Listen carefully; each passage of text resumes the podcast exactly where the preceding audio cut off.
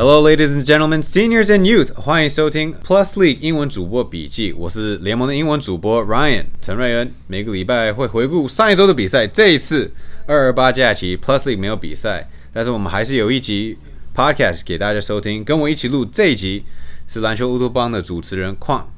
况我们二月的时候有过年的假期，然后现在有二二八的假期，同样也是跟看着中华队给他们他们的舞台。但三月呢？三月就是三月不让。我们 Plus 有十九场比赛，没有长假假期了。但是我们在讨论英文要怎么称呼呢？你有什么建议呢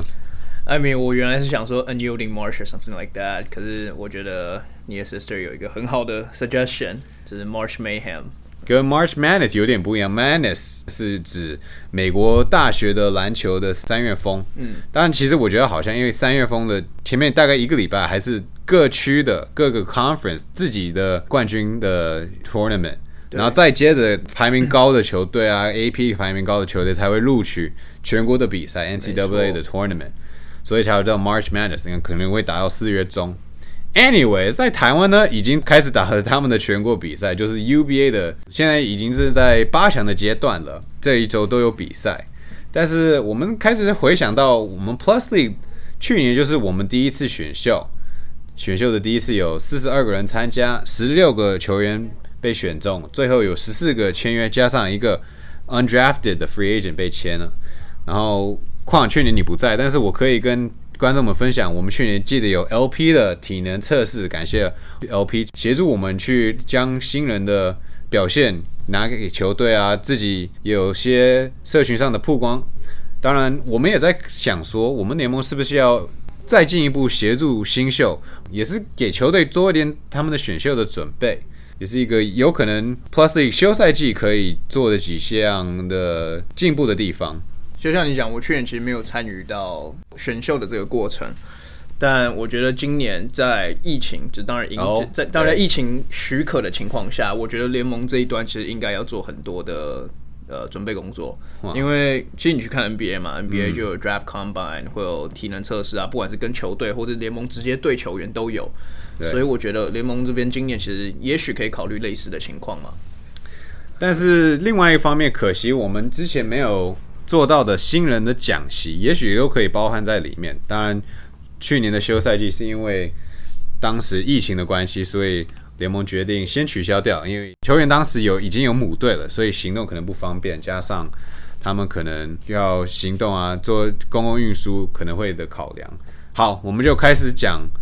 之前被选中的新人可能会变成新人王。既然我们 Podcast 每个礼拜都有录，但是也许我们后续。一集一集都会包括一点点的年度的奖项的一些话题，所以我们决定从新人开始讲起。我们第一个要讲的是王绿翔，为什么呢？因为他新人里面是上场时间第二多的两百九十六分钟，但是呢，他刚刚在中华队有出赛三场比赛，所以回来要隔离，要再重新加入球队的训练，然后再融入比赛，所以可能他的 runway 就。对新人王也比较吃亏，毕竟王玉祥的确是在新人球季里面有他的 obstacles。对啊，我觉得王绿祥他一整个新年新人赛季其实是有 ups and downs 嘛。他大概在呃球季十二月一月左右的时间，他有经历了一一波低潮。那其实上一个礼拜我们诶上对上个礼拜二二八假期赛之前的礼拜。钢铁人伤病很严重嘛，Taylor Brown 啊、吕振如这些人就受伤，所以我们看到了很多新秀，包括啊王绿翔，还有等下我们可能会聊到蓝少福这些人，他们有很多上场时间。那我觉得王绿翔在上个礼拜两场比赛中，其实他是秀了不少东西，所以我觉得他如果想要有机会拿新人王的话，那可能就得要是 Coach Barry 要经由上两场比赛的表现之后，真的对他信心大增，在下半季给他更多上场时间才有机会，但不不然我觉得很难啦，尤其是。我们大家都有看到新闻嘛？周瑜翔、Anthony Bennett 都要来，这些都是锋线的位置。当然，我觉得这些出手权在这个王绿翔手中会慢慢被稀释掉。对，我觉得蛮有趣的，因为王绿翔好不容易把他的三分的命中率提高到联盟的平均水准，大概百分之二十九点六。但是我同样一直觉得王绿翔也许持球的时间也要比较多，因为他不是很纯粹的 catch and shoot 的球员，定年的射手。但我觉得他需要有一点移动啊，他需要一点。带球，也许是教练团可以考的。因为我个人是看王一选比较 combo guard，有一点控卫，又有一点得分后卫的感觉。那另外一个讲到得分的部分的话，他的队友蓝少辅，其实况我去研究一下，蓝少辅是在新人当中场均三十六分钟上场时间的场均值。是得分最高的十四点二，蓝少辅可能大家没有预期到他的外线可以那么准，然后防守其实也没有那么 low，当然他一九五比较难扛，很高大的中锋，但是 he's holding his own。Yeah，我觉得蓝少辅他打富邦吗那场比赛，他展现 他我家都已经四颗三分球，那那场比赛其实我有点小惊讶，而且。在选秀前的时候，应该说钢铁人选进蓝少辅跟郑德维之后，我就我觉得这两个球员，我就有点一直在对比，因为其实打的位置相同嘛。然后我其实不太确定，就是新赛季里面这两个球员谁会打比较好。就出人意料之外，蓝少辅，因为当然他加了这个可以 stretch the floor 的 ability 之后，当然在四号位可以投三分，是一个非常大的这个优势。因为这样的关系，因为你讲的，就是他在这样，他在今年赛季获得了不少上场时间。我觉得下半季他有机会上更多时间呢。当然是 A B，如果不要吃的话时间的话。那少普当然也有参加过中华队的行列之。然后接下来到了选秀的前面三个顺位的话，我们既然讲到三分球，那就一定要讲到朱运豪，六十四次三分出手是新人最多，但命中率只有百分之十七，比。那放假前的百分之十五还要往上一小步，但朱云豪可能没有达到也许状元的可能期待，但是至少也许在场上还有自己的存在感。一，他就是蛮高的；二，他的确在梦想家的那一场延长赛里面也有以他的两分补进的 and one。朱云豪还不能放弃掉，还早。呀，我觉得年后第一个礼拜他那个他就得了新高的十五分嘛，那。我觉得朱云豪当初会被第一轮第一顺位选走，有很大的原因是因为第一，你讲他身材优势很好；第二是他天花板就是摆在那边嘛，他天花板比起另外第二顺位、第三顺位，我觉得很多球队也许会觉得朱云豪天花板更高。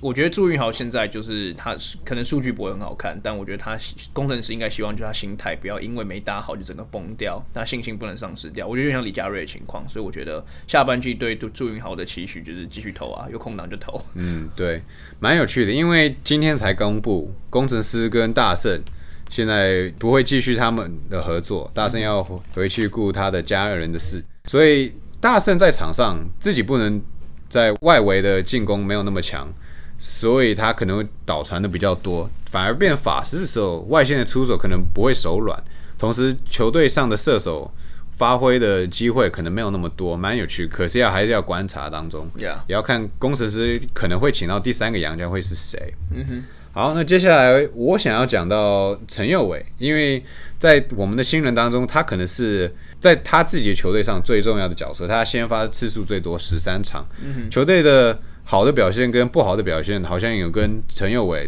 自己很有大的关系。呀，我觉得陈佑伟在新秀里面也是最幸运的，是就是讲白了，他就是最幸运，因为球队最重视他，他前面也没有人跟他抢位置。那钢铁人在把，就应该说跟 Tucker 同意让他离队之后，我觉得也凸显了他们对陈佑伟的重视。那对我而言，陈佑伟现在就是新人王，他就下半季，除非他真的表现掉很多，不然我觉得我很难想象。